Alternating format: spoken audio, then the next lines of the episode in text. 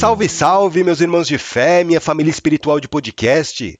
Sejam bem-vindos a mais um episódio do Alma de Poeta. Sabe o que eu estava ouvindo hoje? Samba. A festa pagã que mistura a religiosidade do povo brasileiro. Tanto isso é verdade que se vocês derem uma pesquisada, vocês vão ver quanto samba enredo fala de orixá, fala de entidades, fala de umbanda, fala de candomblé. Eu quero dedicar o episódio de hoje a essa festa maravilhosa. São quatro dias que o Brasil para para sambar, para ouvir o batuque, para sentir o coro da percussão reverberando no ar. Meu nome é Evandro Tanaka, eu sou médium bandista, e nesse podcast a gente fala sobre umbanda, espiritualidade, mediunidade, sobre as poesias do Pai Antônio e hoje, em homenagem a Umbanda, a gente vai ouvir samba. Espero que vocês gostem.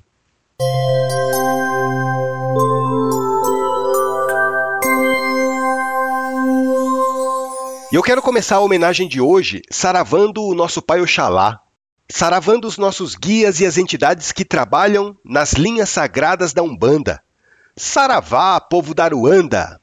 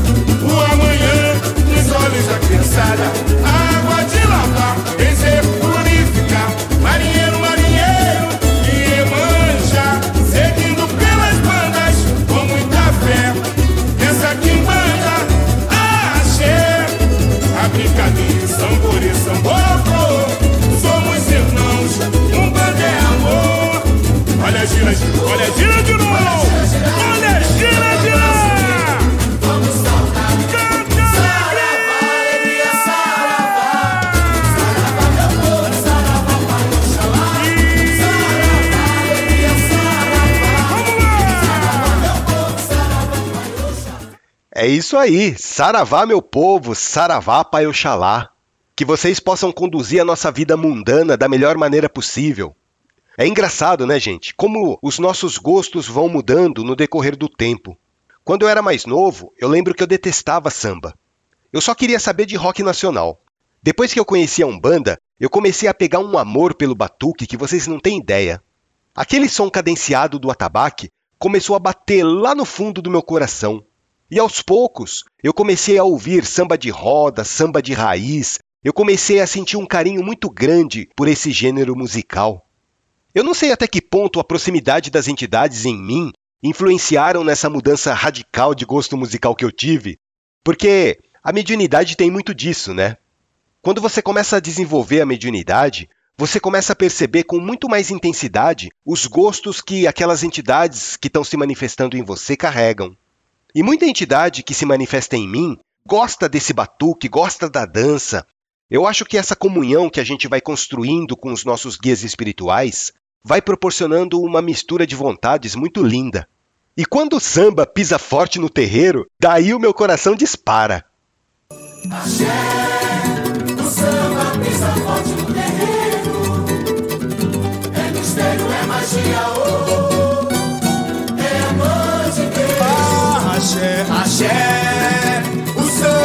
Pisa forte no terreiro. É mistério, é magia, oh, é mandingueiro. Maluco, maluco se liberta do zambi, esquece o banzo. Exu e magia Tem maracujá e dendê. Muitas flores e pipocas Para o mamuaê. Aoxo maré Creme de arroz Pra Inhansã, o acarajé Pai Oxalá, nosso campo de fé. Tem a bala pra chocolate na pedreira. Tem caruru cruzeiros,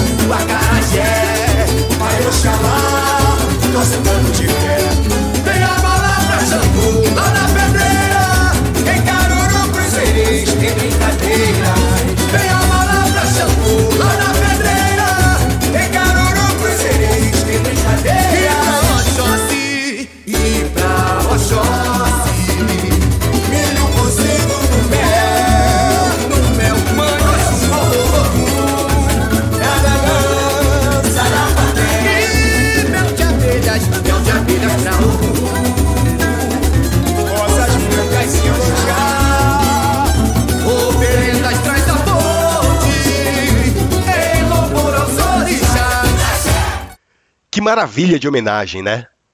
Axé, o samba pisa forte no terreiro. É mistério, é magia, oh, é mandigueiro. Teve uma vez que uma pessoa chegou pra mim e falou assim: Cara, você como um bandista, você não se sente constrangido deles colocarem num samba enredo aquilo que você considera como mais sagrado?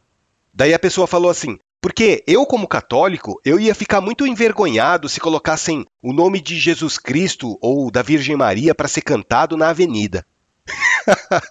eu virei para a pessoa e falei assim: Olha, eu até entendo essas suas considerações, porque você está interpretando que o nosso sagrado está sendo profanado numa festa mundana.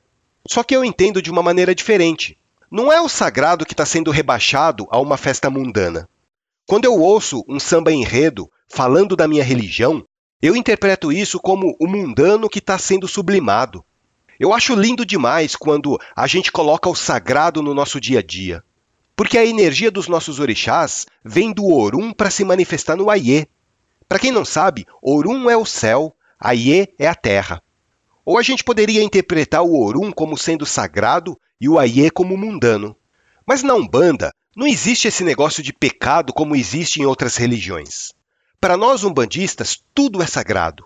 Tudo faz parte da criação do nosso pai Olorum. Quando eu coloco um copo de cerveja, eu bebo junto a cerveja com os caboclos. Eu ofereço para eles a bebida que eu estou tomando. Quando eu estou tomando um sorvete ou eu estou comendo um doce, eu estou comendo junto com o ibeji. Quando eu estou bebendo água, eu estou bebendo água com as iabás da natureza. Quando eu estou tomando uma taça de vinho, eu estou fazendo um brinde ao povo cigano. Então, essa concepção de pecado que o povo carrega é muito particular de cada um. Se você acha que uma coisa é errada, então não faça, porque aquilo vai ser pecado para você. Mas a partir do momento que você começa a interpretar o Aie como sendo a contraparte do Orum, então você começa a ver o sagrado em todas as atividades que você faz nessa vida. É igual ao sexo, né? A igreja interpreta o sexo como sendo pecado. No catolicismo, existe uma repressão muito grande da sexualidade nas pessoas. Para mim, o sexo não é pecado, o sexo é divino. Sexo é vida. Desde que tudo seja feito com respeito, com amor, com responsabilidade, que mal há nisso? É lógico que eu não estou falando daquele sexo desregrado, daquele sexo doentio, né? Não é isso. Eu acho que os prazeres do mundo se transformam em pecado quando você começa a cometer excessos. E isso se dá com o sexo, isso se dá com a bebida, isso se dá com a comida. Tudo que é demais nessa vida não presta, fica deturpado. Mas tenta ter uma visão mais umbandista das coisas e colocar o sagrado nos prazeres do mundo, e você vai ver como você vai conseguir levar uma vida muito mais equilibrada? E como que você coloca o sagrado naquilo que te dá prazer? Primeiro, desde que aquilo que você está fazendo não seja prejudicial a você mesma. Por exemplo, não tem como você colocar o sagrado no uso de drogas, né? Porque você sabe conscientemente que você está acabando com a sua vida. Não tem como você colocar o sagrado num sexo desregrado que está desrespeitando a outra pessoa. E esse é o segundo ponto, respeitar o próximo. O primeiro é você respeitar você mesma, e o segundo é você respeitar o próximo. Então, por exemplo, se você bebe em excesso, ao ponto de ficar embriagado, não existe o sagrado nisso. Porque você está se prejudicando e está causando tristeza para as pessoas que te amam, para as pessoas que querem o teu bem. Mas a partir do momento que você exerce o seu autocontrole nos prazeres do mundo, não existe mais pecado. A gente não pode esquecer que a gente está na Terra, a gente está encarnado. E se a gente está aqui, é para desfrutar de tudo que os nossos orixás nos trazem. A gente só precisa saber consagrar as nossas atitudes. Vamos ouvir mais um samba enredo? Agora eu quero fazer uma homenagem a essa linha de trabalho que é muito ligada aos morros do Rio de Janeiro. E, consequentemente, eles são apaixonados pela noite, pela boemia e pelo samba. Salve a malandragem, salve essa espiritualidade de luz que caminha nas vielas tortuosas do mundo ajudando as pessoas que precisam de amparo. É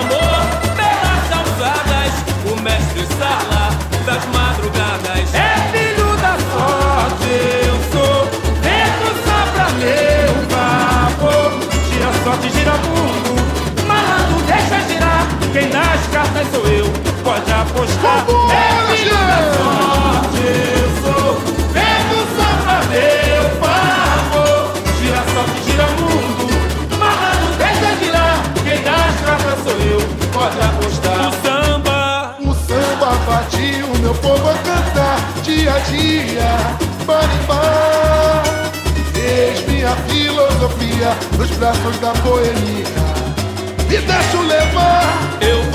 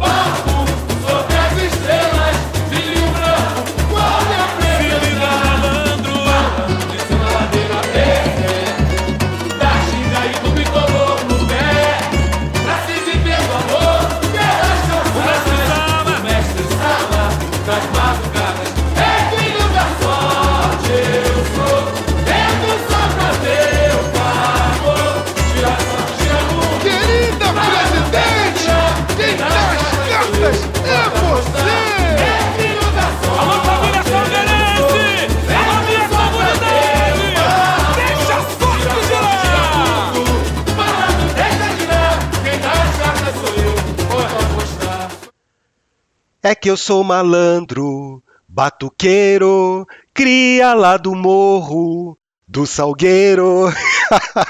é isso aí, malandragem. Que vocês possam continuar trazendo até nós esse gingado da vida, nos ensinando a contornar os obstáculos e a desviar dos perigos.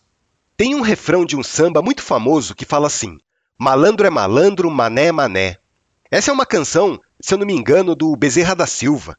E teve um dia que estava tendo uma gira de malandro lá no terreiro e eu estava incorporado com o Mariano. Daí, mentalmente, eu falei pro Mariano assim: É, Mariano, malandro é malandro, mané é mané. Daí o Mariano deu uma risada debochada e falou para mim: Tu tá errado. Aqui para nós, no plano espiritual, mané é malandro, malandro é mané. E eu fiquei confuso, né? Mas como assim? Mané é malandro e malandro é mané. Porque a letra do samba não fala isso, não. E daí o Mariano começou a falar para mim: Vocês aí na Terra acham que ser esperto é tirar proveito das pessoas inocentes. Por isso que cantam malandro é malandro, mané é mané. Só que, aos nossos olhos desencarnados, a gente não vê mais desse jeito. O cara que se faz de sonso na vida e só leva burdoada dos outros, para a espiritualidade, esse é o verdadeiro malandro. Porque é aquele que está desfazendo o nó do destino dele para crescer mais rápido espiritualmente. E o Mariano continuou falando para mim: e aquele malandro encarnado que só quer tirar proveito em cima dos outros, quando ele passa para o plano espiritual, ele vai perceber que não foi malandro coisa nenhuma, que ele piorou ainda mais a condição dele como espírito. Ele chega no plano astral e ele percebe que, na verdade, ele é o verdadeiro mané. Por isso que eu digo para você, meu filho, mané é malandro, malandro é mané. e eu, como não quero ser mané, abaixei a cabeça e aprendi mais esse ensinamento de um malandro de verdade. Essa é a sabedoria da malandragem que dá nó até em pingo d'água. Mas vamos lá. Já que a gente está falando de malandro, vamos continuar na esquerda e prestar as nossas homenagens ao povo da banda, ao povo da rua. Saravá, meus irmãos Exus e Pombagiras, que vocês permaneçam sempre do nosso lado, nos protegendo dos perigos do mundo. Laroye Exu, Exu é Mojibá. Laroye Pombogira, Pombogira é Mojibá.